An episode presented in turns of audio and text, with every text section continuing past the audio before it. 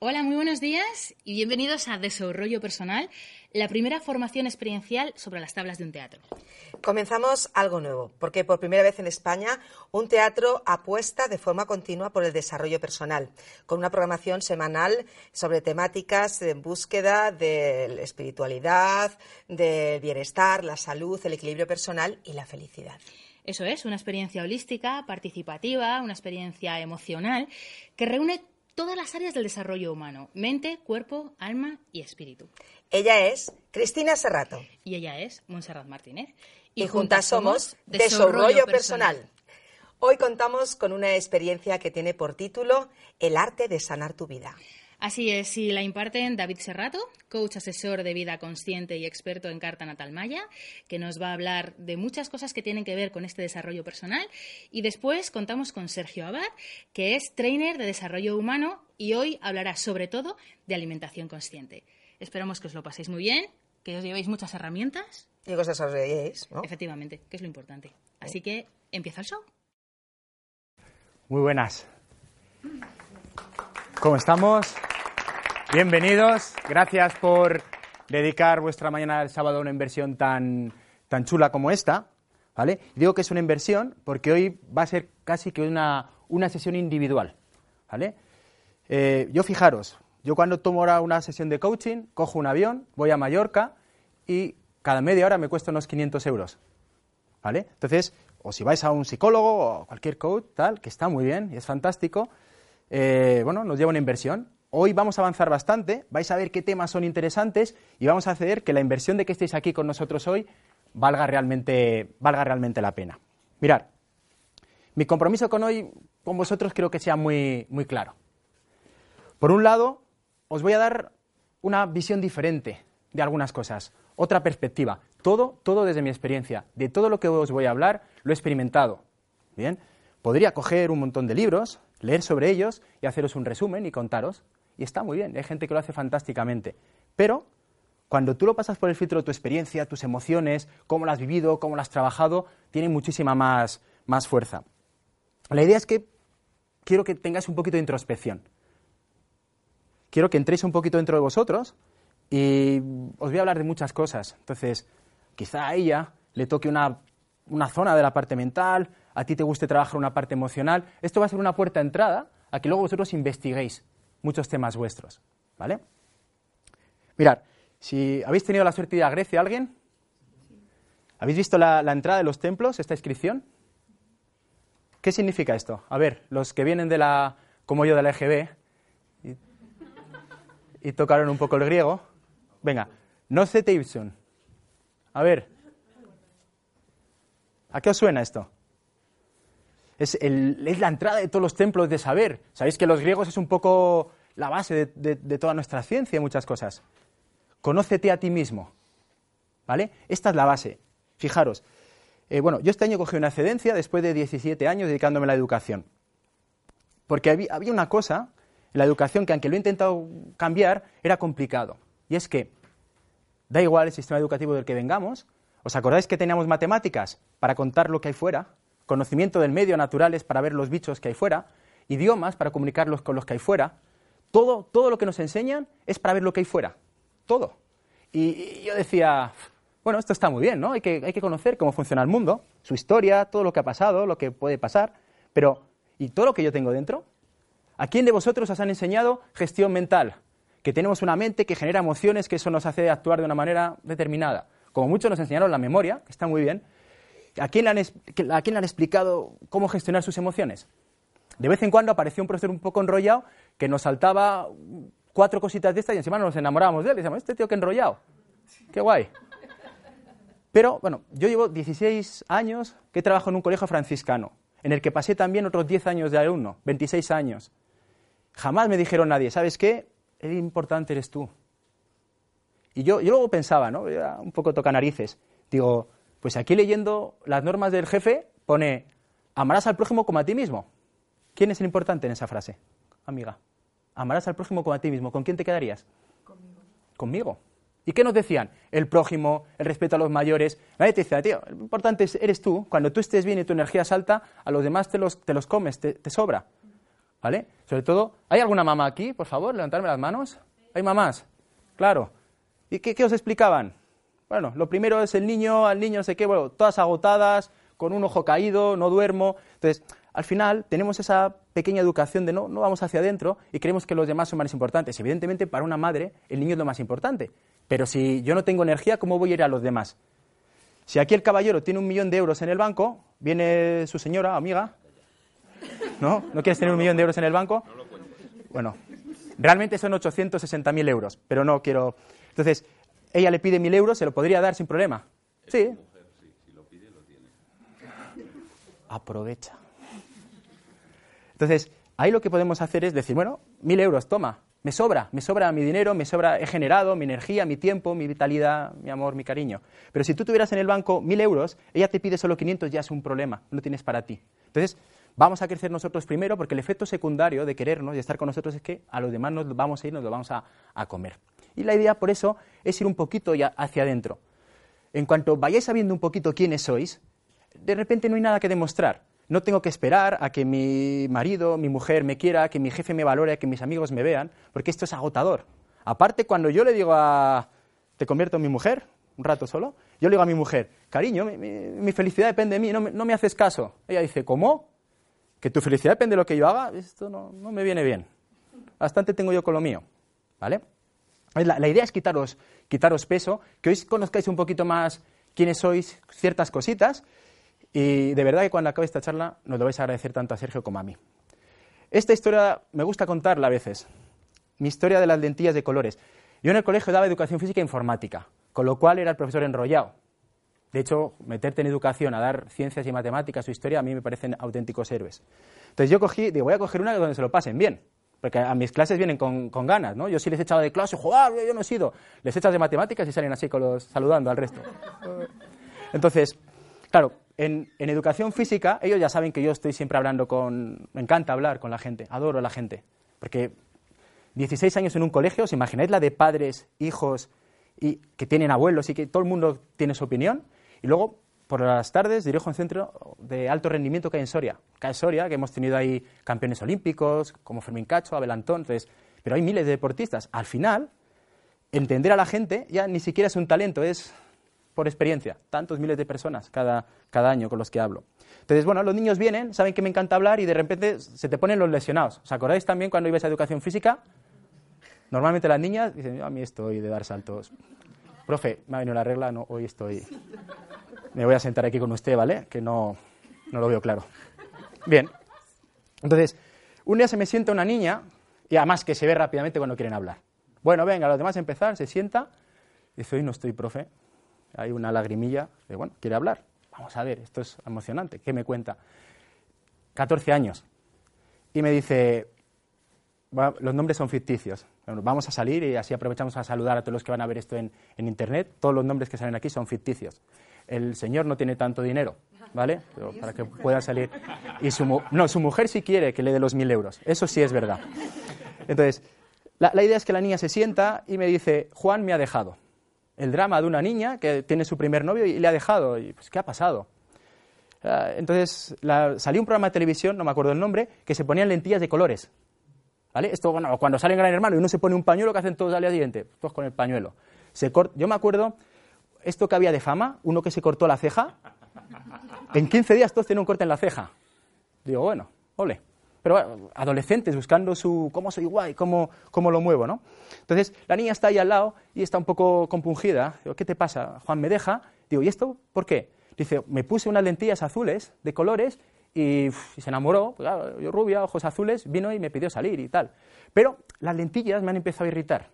Me las he tenido que quitar y con mis ojos marrones me ha dejado. Y salió una, una charla muy interesante de esto. Dije, mira, aquí no tienes que caerle bien a todo el mundo. No, no, no, todo, no tienes que adaptarte a la gente. Nosotros continuamente nos intentamos adaptar a lo que los demás esperan de nosotros. Y ojo, que salvo que, igual hay alguno, ¿eh? pero ya me espero cualquier cosa, salvo que alguno tengáis el super talento de leer la mente de los demás, no, no tenéis ni idea de qué espera. Mira, todo lo que vamos a hacer para que os entendáis vosotros, como para encima entender lo que quiere el de enfrente. Puf, ole. ¿Vale? Entonces, dije, ¿y no será mejor que disfrutes lo que tú eres? tus ojos marrones y que se acerque el que quiera esos ojos. Así no, no, no hay tanta pérdida de energía. Tú tienes ojos marrones, amígate con eso y el que se acerca es de verdad. Porque cuando vosotros cogéis otra perspectiva, os intentáis hacer lo graciosos, los serios, los enrolláis y tal, y os metéis en algo que no es vuestro, os vais a irritar los ojos. Y va a llegar un momento que os vais a tener que quitar las lentillas y vais a sacar lo que en real sois. Y muchas veces la gente se va y ahí nos frustramos. Con todo el esfuerzo que yo he hecho, todo lo que he hecho, todo he cambiado, todo lo he hecho por ti y ahora te vas. Claro, es algo así como cuando nos enamoramos. Por favor, que nadie se case nunca enamorado. No. El enamoramiento tiene un efecto similar, neurotransmisor en el cerebro, a la cocaína. Entonces ahí es cuando viene y dice, estoy enamorada de Juan. Es un auténtico caballero. Las amigas, bueno, caballero. Bueno, Juan, normal. Y es que es, un pibón, ¿eh? Bueno, su barriguita, bueno, ¿a ti te gusta? Sí. Total, que súper enamorada, a los cuatro meses se pasa el efecto emocional, neurotransmisor, y de repente un día le dice a las amigas, pues no le veo ya tan caballero. Y, no la barriga se está dejando, ¿no? Siempre fue igual. ¿Vale? Entonces, cazaros queriendo a alguien, pero bueno, dar un poco de, tiempo. Entonces, la idea hoy es que entendáis ese poquito de quiénes sois y que os amiguéis con eso. A mí me encantaría que todos los niños me quisieran en el colegio, toda la gente, y hay algunos que me ven y de verdad me quieren como un padre y otros que me ven y, y se cambian y ya viene a rayarme la cabeza y me odian. Pero es lo normal. Tenemos una energía, tenemos una gente y a otra no. Yo siempre quiero empezar un poco contándoos alguna parte de mi historia que quizá os pueda inspirar. Fijaros, no hay que copiar nada de nadie. Nada de nadie, porque yo cuando pasé mi historia, la gente me llamaba y me decía, ¿y a qué hora te levantabas? ¿Y qué comías? ¿Y cómo hacías tal? ¿Y qué te le veías? ¿Y no sé qué? ¿Qué deporte? ¿Y cuántos minutos? No funciona así. Cada uno somos únicos e irrepetibles. ¿Vale? Por eso es guay, por eso realmente, fijaros, no debería haber tanto paro, cada uno de nosotros tiene algo único y exclusivo que ofrecer al mundo. Solamente hay que identificar un poco esos talentos. Entonces, la idea es inspiraros, que cojáis de aquí la cosa que os pueda servir. Fijaros, yo corría julio de 2007 y trabajaba en el centro de alto rendimiento, en un equipo profesional de voleibol, vengo del alto rendimiento deportivo, y me salieron bultos por todo el cuerpo. Miré al médico del centro y dije, oye, tío, ¿esto qué es? y me miró así preocupada, vete al hospital, me hicieron unas pruebas y me diagnosticaron un linfoma en estadio 4. Ese es el parte médico, que es un cáncer del sistema linfático. Me dicen, bueno, pues además el diagnóstico fue algo así como el no sé cuántos por ciento sobrevive. Y yo, ¿qué sobrevive? ¿Qué? Y esto, un poco, un poco shock, ¿no? Entonces, bueno, gracias a mi hermana, que ya me había metido algunas cosas en la cabeza, estaré siempre agradecido, dije, bueno, yo tenía una forma de enfrentar esto, que no tiene por qué ser la mejor, fue la mía, pero yo no dije, bueno, pedí un poco de tiempo y empecé a hacer todas las cosas que más o menos estoy contando ahora. En otros talleres lo explico más desarrollado, hoy no, es el tema meterte aquí, ¿no? Pero fijaros, de tener todo esto, extendido, te hacen un montón de pruebas, pasaron unos meses, llegó noviembre, me volvieron a hacer las pruebas y se volvió un poco loco el hombre. Porque todo era normal, estaba todo estable, había desaparecido, no era normal. Yo no tomé ningún tratamiento tradicional, que no quiero decir que no haya que tomarlos a veces, ¿vale? No, no me quiero meter ahí. Pero desapareció y fue todo como muy... Uf, ¿vale? Entonces, entendí que se pueden hacer cosas increíbles cuando nos ponemos en nuestro sitio. ¿Vale? Luego he ayudado a gente que ha tenido temas de diabetes durante 20 años a que, a que se le vaya, o gente que está perdiendo la vista a que recobre. Y no es ningún milagro. Luego os voy a explicar un poquito que todo tiene su, su, momento y, su forma de ser, ¿no? Para mí los milagros no existen, hay cosas que no entendemos. ¿vale? Ahora yo y la que hoy es mi mujer nos vamos a la edad media. Fijaros, cogemos dos, dos móviles y nos ponemos a hablar. ¿Qué hubiera pasado? Nos queman. Dicen esto, hostia, sale voz por una caja. ¿Sería un milagro? Para ellos sí. Bueno, no entendían cómo hacemos eso, cómo esa tecnología. Pues esto es algo similar con la salud. Como los cambios hay que mantenerlos, que es una cosa que quiero que entendáis, a veces dar el cambio no es tan difícil, el tema es mantenerlo. Bueno, pues que veáis que, bueno, la última vez que fui, sobre todo para que mis papis estuvieran más tranquilos, porque yo me siento muy saludable, en el 2011, ves que la, última revisión es todo normal, asintomático y, este tipo de, de, cosas. ¿Dónde llegamos aquí? A las tormentas. ¿Sabéis qué? Todos vais a tener la suerte de tener alguna tormenta en vuestra vida. Enfermedad, pérdidas de trabajo, pérdidas de amigos, de funciones de alguien. esas cosas que nos, que nos, que nos rompen los cimientos, enfermedad de alguien querido, da igual. Entonces, la vida jamás viene a castigarnos. Cada cosa de estas que nos pasan no es el fin del mundo, puede tomarse como un impulso fantástico. Y sabéis qué? Cuando estamos en las tormentas, que podemos enfrentarlas o dejar que nos pasen por encima y al final solemos llegar al mismo sitio. El tema es el sufrimiento con el que elegimos con el que elegimos hacerlo, nuestra vida acaba siendo mejor. Después de la tormenta siempre sale el sol. No lo dudéis. Si vosotros pensáis ahora un poquito, os metéis en vuestra cabeza ese trabajo que perdisteis, eh, esa pareja que al final no salió tal, ese amigo que normalmente lo que viene después es mejor. Es verdad que hay que pasar el sufrimiento y que esa parte es dura, pero todas las tormentas que vienen son para ayudarnos. A veces está bien forzarlas. Yo, yo un montón de tiempo en dejar mi, trabajo para poder dedicarme y estar aquí con vosotros. Y me daba pánico, porque claro, imaginaos un contexto donde tú tienes un trabajo fijo, con un sueldo al mes, y de repente dices, no, voy a ir a hablar con la gente. Y, ¿sabes qué? Ya no voy a tener un dinero fijo. Vamos a ver qué pasa cada día.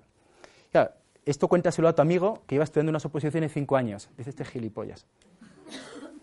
Pero lo, interesante aquí es que cuando tú haces eso, ¿sabéis qué? Cuando estamos en las tormentas empezamos a sacar un montón de, mm, ¿cómo se dice?, de herramientas y de recursos que los teníamos dormidos. Uno de mis compañeros dejó que esto fue muy guay, dejó su trabajo de funcionario en la Junta de Castilla y León. ¿Vale? Yo le ayudé un poquito, comí un poco la cabeza, le di su pequeño empujón, pero él ya más o menos estaba ahí que quería dejar. Cuando fue a la, administración, esto fue divertido, para pedir, bueno, que lo dejo, la, mujer no sabía ni qué, bueno, no sabemos qué hay que hacer ahora. ¿Qué papel es este? No, este es el primer caso que tenemos. le miraba y decía, bueno, pues... Y ahí sí es verdad que luego te levantas con un poco más de miedo, pero ¿sabéis la intensidad con la que se vive cada día? Cuando tú tienes que levantarte. ¿Os imagináis el león en el zoo? Que le tiran la comida ahí. ¿Habéis visto el león del zoo? Come. ¿Cómo están esos leones? ¿Mola verlos? Esa vitalidad, ¿no? ¡Ah! No, no quiere decir que sea malo ser funcionario, por favor. Pero cuando nosotros tenemos una vida ya segura, que cada día es un patrón, pim, pam, tal, vamos convirtiéndonos en ese león. Pero ahora coges el león y lo sueltas en la selva y dices, o cazas, o te mueves, o te mueres. Mola ver ese león, la vitalidad y esas cosas, el tema cambia un poquito. Entonces, yo quiero tocar un poco ese león. ¿Bien? Todavía no quiero que dejéis a las parejas ni los trabajos, primero escucharme. Y luego ya os iré explicando cómo vais dando esos cambios. Mirar, yo cuando tuve mi, tormenta, y por eso os digo que aprovechéis las cosas que os pasan para ponerlo a servicio de los demás y crecer, entendí que mi trabajo era este, ayudarme primero a mí, al prójimo como a mí mismo, primero yo. Y con eso empecé a conocerme, todo ese proceso lo, llevo con la gente y una de las grandes cosas que hago es que la gente solucione sus problemas entendiendo el origen.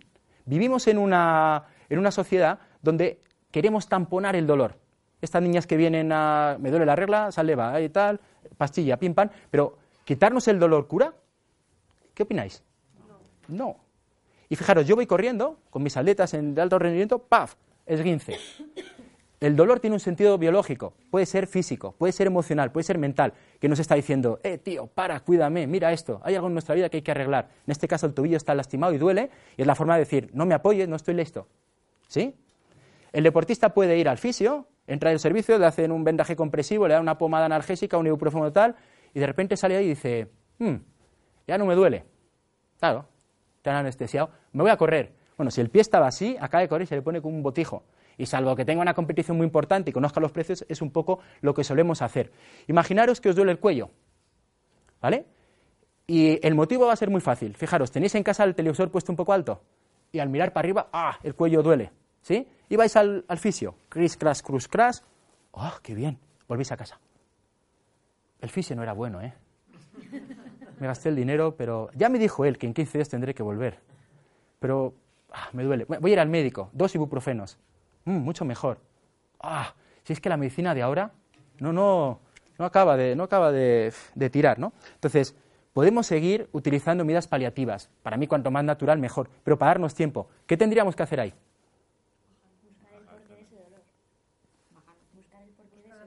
Pues si te acabo de decir, este sobresaliente, tú estás en el aprobado justo. ¿Cómo que buscar el origen? ¿El origen es bajar la tele, amiga? Bueno, cambiarlo. Bueno, si quieres cambiar la tele, yo te dejo. No, digo, Pero...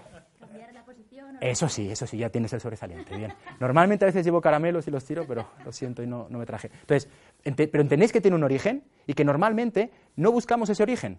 Normalmente lo que hacemos es tamponarlo. ¿Vale? Yo fijaros, hay muchas veces que incluso teniendo dolores no me los quito, porque quiero entender el significado del origen. El, bueno, de una forma, fijaros, un poco tonta, el, el, otro día se me inquistó un pelo en la barba y el jueves estaba ingresado en el hospital. Sí, pero aguanté mucho dije, me está aquí haciendo un bulto, ¿de, qué viene? ¿Por qué estoy aquí generando esto? Aguanté, aguanté, hasta que ya fue demasiado, me dije, nada, tío, me dijo el médico, vete al hospital, que te drenen, que te abran, y ahí, cuando estaba allí, me abren tal, dicen, bueno, ahora te vas a quedar aquí tres días con antibiótico para la infección. Y yo, no, me viene bien. No viene bien porque yo quiero estar el viernes con mis amigos en Madrid, tengo una charla, mi hermana me va a matar, ¿cómo vamos a suspender? No, yo quiero estar. Entonces, entendí bien por qué el cuerpo había generado esa ira, unas cosas que, en el cuello que yo tenía que decir, que no dije, entendí, pal, pal, hice mis historias, lo dije, y al día siguiente, cuando volvió el médico, viernes por la mañana, me dice, qué raro que se haya cerrado tan rápido. Dice, tú eres suerte de los que se curan rápido, ¿eh? No, es, mi cuerpo ya no necesitaba dar ese más mensaje y puedo estar aquí con, con vosotros, ¿vale? Está bien ir al origen, ¿sí? Parar un poquito. Podría poner mil ejemplos de, de, gente, yo que sé, una mujer que vino hace poco con jaquecas de hace 20 años. 20 años con jaquecas. ¿Y por qué cree usted que le pasa esto? Dice, es genético. Ah, cojonudo. Pues nada, siga otros 20 años. ¿Vale? Entonces, vamos a hacer esto de otra manera muy simple. Después de su jaqueca, yo le di una especie de cuestionario, cómo era el clima, qué habías comido, qué había pasado, qué habías pensado, cómo te sentías, tal, tal, tal. A la sexta jaqueca, solía tener una por semana, nos sentamos con seis hojas. Bueno, dime usted, ¿qué hay por aquí común? En todas había una cosa común. Había discutido con su compañera. Es administrativa, trabajaba en una oficina y siempre discutía con la, con la compi. ¿Vale? Y bueno, ya sabemos qué pasa aquí. Ya le tocas un poco. ¿Y qué pasa con esta mujer? Dice, esta es una cerda porque no sé qué, porque se ha operado el pecho y ahora no sé qué, como es más joven, tal, va el jefe, y yo tengo que hacer lo suyo. así. Bueno, ya sabemos su origen. Cuando ella hace cosas que yo ni siquiera sé si la otra está haciendo su trabajo o no, pero sé cómo ella lo vive. Entonces, si tú no te pones en tu sitio, ya sabes el precio que pagas. Ya está. Luego, cuando tengas la jaqueca, si vas al, médico, te pichan el pimperán a oscuras y pagas tu precio. Pero ponte en tu sitio, vete al origen. Ahora tiene una jaqueca cada cuatro meses, en lugar de una a la semana. Bueno, hemos mejorado. Bueno, si sois conscientes de quién sois, vuestra energía va a subir, va a subir un montón. Y de eso trata hoy, de que tengáis conciencia. ¿Qué, ¿Qué es para mí interesante que hagáis? Primero, siempre investigar. ¿Cómo es vuestra esencia? Vuestros patrones. Sabéis que somos parte de papá y mamá. Cuando haces estos ejercicios con la gente, bueno, yo con mis padres no tengo que ver mucho. Luego hacemos un pequeño ejercicio y es divertidísimo. Porque o eres igual o te vas a lo contrario, que es una reacción al patrón. Si mi madre no me dejaba salir, pues yo no dejo salir a mis hijos, o yo les digo a mis hijos, volver cuando queráis, que a mí no me dejaron lo que no disfruté, disfrútalo tú. Bueno, es una reacción al, mismo patrón.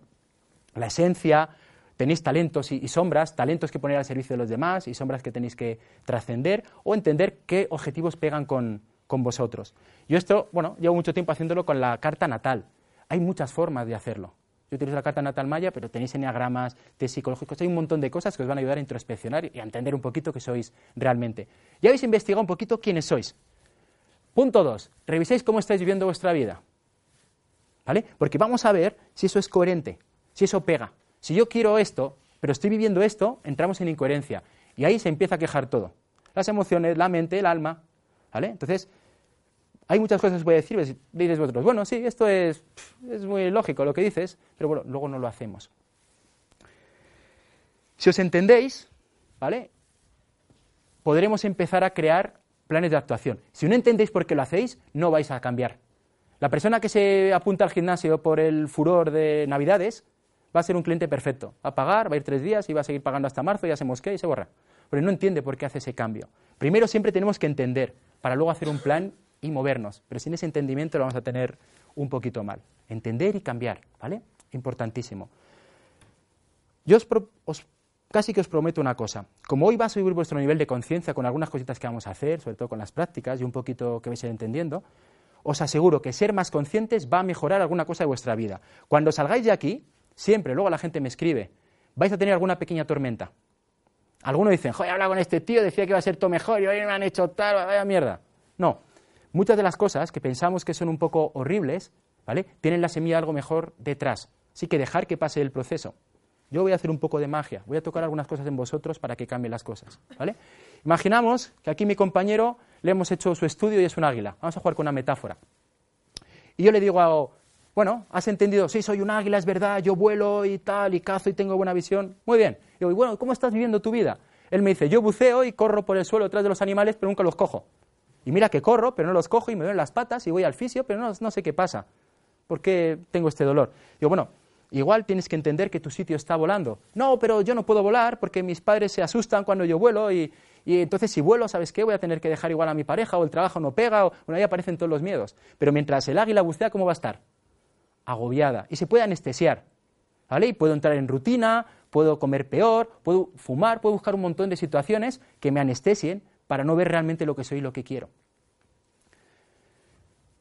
¿Entendéis que el cambio solo depende de vosotros? Hay mucha gente que cuando viene a ver me dice, bueno, me han dicho que tienes una especie de varita mágica y es guay, porque yo quiero que me toques, porque mira, ya he probado con las flores de bat, me hicieron los registros, eh, un poco de reiki, hay un brujo que me dio unas hojas de cigüeña salvaje africana, entonces yo, yo quiero que me toques y que mi vida mejore.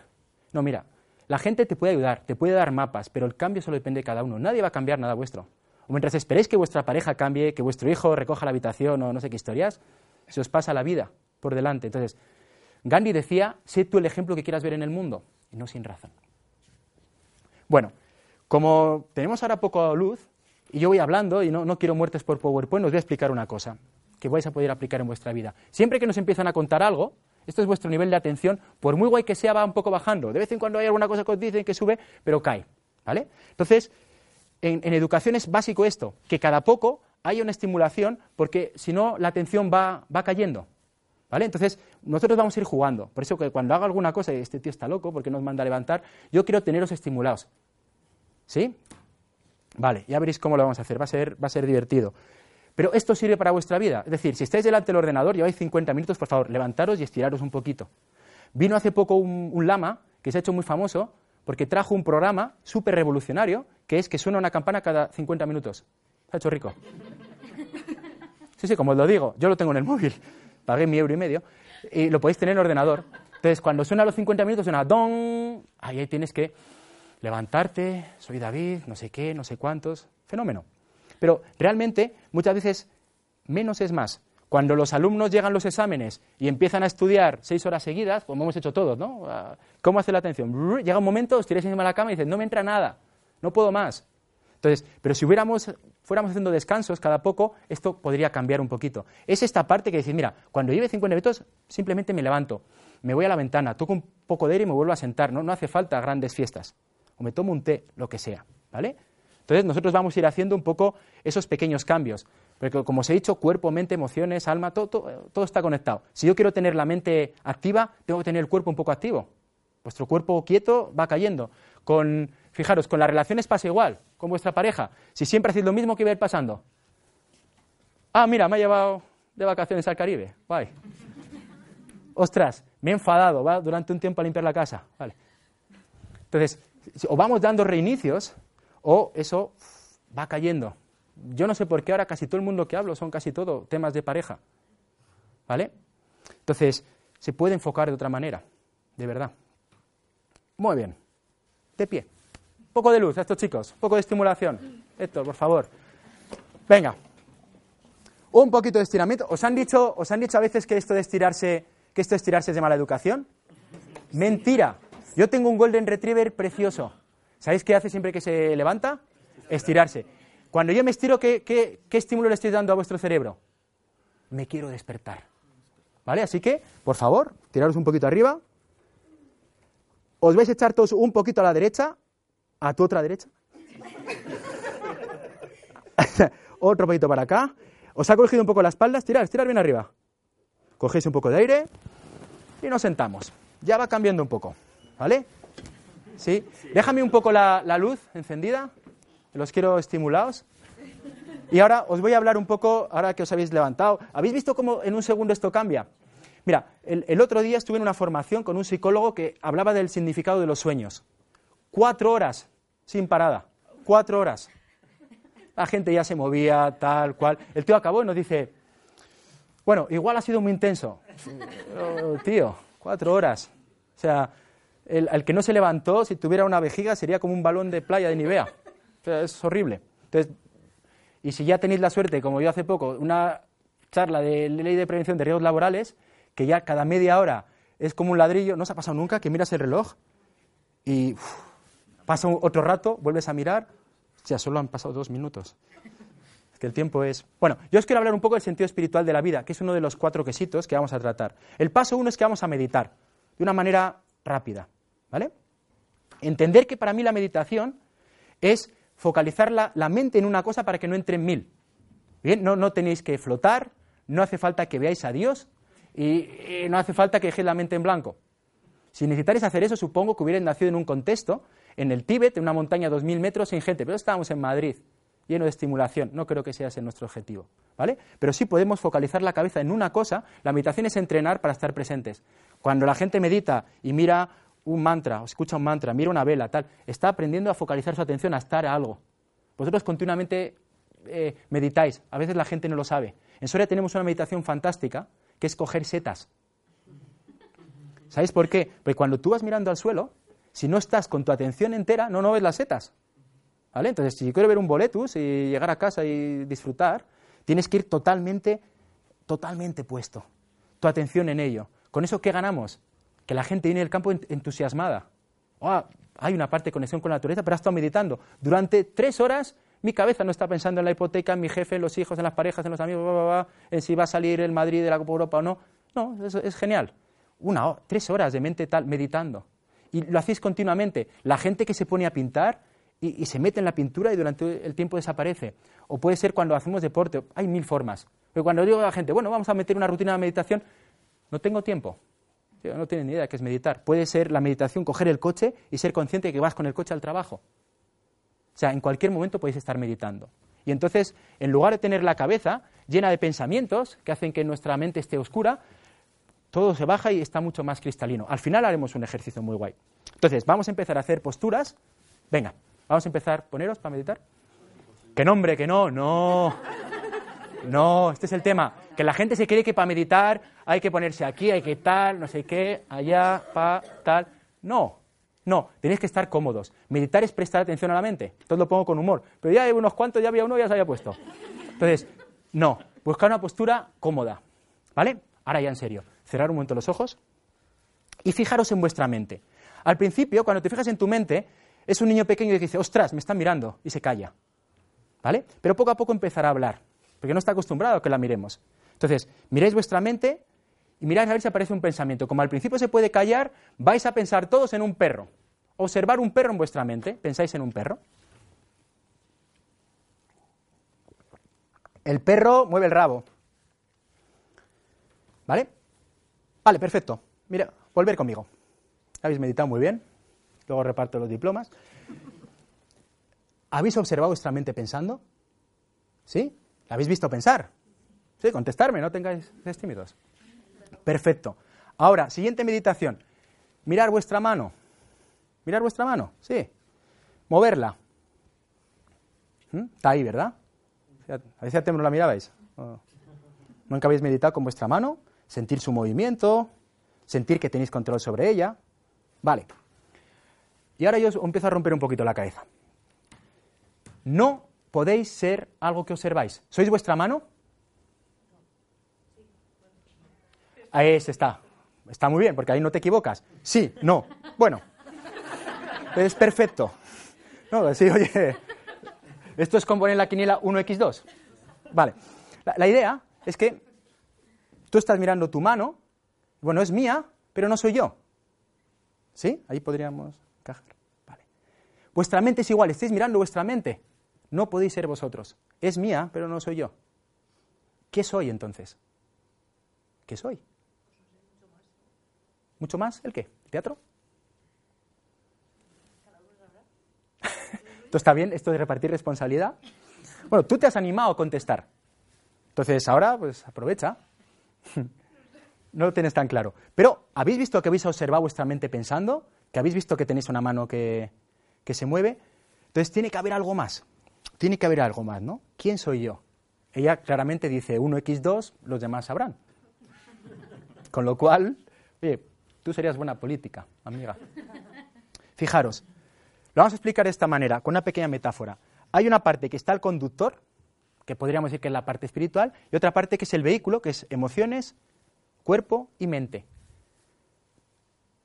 La parte que observa los pensamientos, esa que observa, como pensáis, sería la parte espiritual, el observador, eso que se intenta tanto entender en la meditación. Eso sería vuestra alma, en cierta forma, el que observa. ¿Sí? Y luego está vuestra mano, que es tuya, ¿sí? También soy yo. Tus pensamientos, que también son tuyos, y tus emociones. ¿Os dais cuenta que hay una parte que observa cosas? ¿Podéis observar cómo sentís? ¿Vale? Cuando tenemos la tormenta y se cierra aquí el pecho y la ansiedad y... o la alegría, ¿lo, ¿lo podemos observar? Sí. Observáis vuestra mano y observáis vuestros pensamientos. Hay algo que lo observa, el conductor de ese vehículo. Jugaremos luego con esa metáfora. Como yo también os quiero provocar un poquito, os quiero presentar a Dios. ¿Lo conocíais? Voy a presentar a, bueno, Dios o el que, el que se suponga, él o ella, lo que sea, que maneja un poco las leyes, que pone las, las normas, ¿vale? Dios, estos son ellos, bueno, ya los conocíais. Entonces, está un día Dios por ahí y dice de repente, joder, yo soy Dios. Yo, yo tengo que experimentar qué es perdonar, porque perdonar es una cualidad divina, ¿no? Entonces, ¿cómo hago yo para perdonar? ¿Qué es lo más importante que hay para el perdón? Lo más importante para poder perdonar es... Mucho más importante. Mucho más importante. Mucho más importante. Mucho más importante. Acordaros, yo soy un tío que va al origen. ¿Qué es lo primero que pasa para que pueda haber perdón? Muy bien. Chapó por el hombre millonario. Lo primero, para que haya perdón, alguien te tiene que putear. Si nadie te ofende, ¿qué, quieres perdonar? ¿Entendéis? Es básico. Primero me ofenden, yo me siento mal, tal, y luego ya paso a perdonar. Te voy a llevar a todas mis charlas. Entonces, de repente Dios dice, vale, yo quiero experimentar el perdón, joder, pero me tienen que ofender. Y soy Dios. Tela, ¿no? Si ¿esto cómo lo, cómo lo montamos? Dice, bueno, en el fondo tiene recursos y dice, pues tengo una idea, tengo un plan. Vamos a ver, ¿qué os parece? Y él dice, mira, yo voy a coger mi energía y la voy a dividir en energías más pequeñas. Nosotros las llamamos almas o espíritus y las voy a enviar allí al cielo, al nirvana, al limbo, al más allá, como lo queráis llamar. Cada religión de una manera. Y ahí están las almitas viviendo, ah, felices, país de la gominola, saltando de, de, flor en flor, como los osos gomi y estas cosas. Y, y de repente Dios dice, perfecto, todo lo que vive en estas almas lo voy a vivir yo. O sea, estamos todo el rato conectados con la fuente. ¿Cómo? Pues por wifi, ya lo sabéis. Entonces, todo lo que yo voy sintiendo, Dios sabe lo que estoy sintiendo, lo va experimentando a través de mí, por eso a veces dicen que somos dioses en, en acción. Pero una de esas almitas dice, ah, pues ya estoy preparada para estresarme, que me ofendan y experimentar el perdón. Pero además le dicen, no, aquí no puedes. En el cielo esto es todo amor, aquí aprendemos otras cosas, pero aquí nadie te va a poder tocar las narices. Y ¿cómo lo hago? ¿Cómo lo hago? Dice, mira, hay un sitio que se llama Planeta Tierra que para que te toquen las narices no tiene ningún problema. Tú baja. Te van a putear, a traicionar, a ningún problema para poder perdonar, pero te van a poner un montón de situaciones donde te la van a liar. En serio, sí, bajamos unos cuantos y, ahí jugamos. Lo único que, el conductor necesita un vehículo. Necesitas coger un, cuerpo y lanzarte un poco a funcionar y aprender tus cosas. Naces un día determinado, que hay una energía, bueno, y a jugar.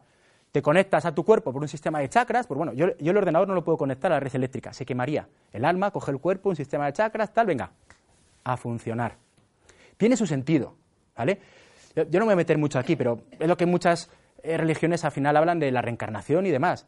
Incluso en nuestro cristianismo hablan de la resurrección de la carne, de resucita Jesucristo, Lázaro, o sea, hablan muchas cosas de, este tipo, pero fijaros, no tiene sentido que una energía todopoderosa y amorosa me mande aquí a una favela con una, un padre que me viola eh, rodeado de droga y digan, te lo juegas aquí a toda una carta y si sale mal al infierno.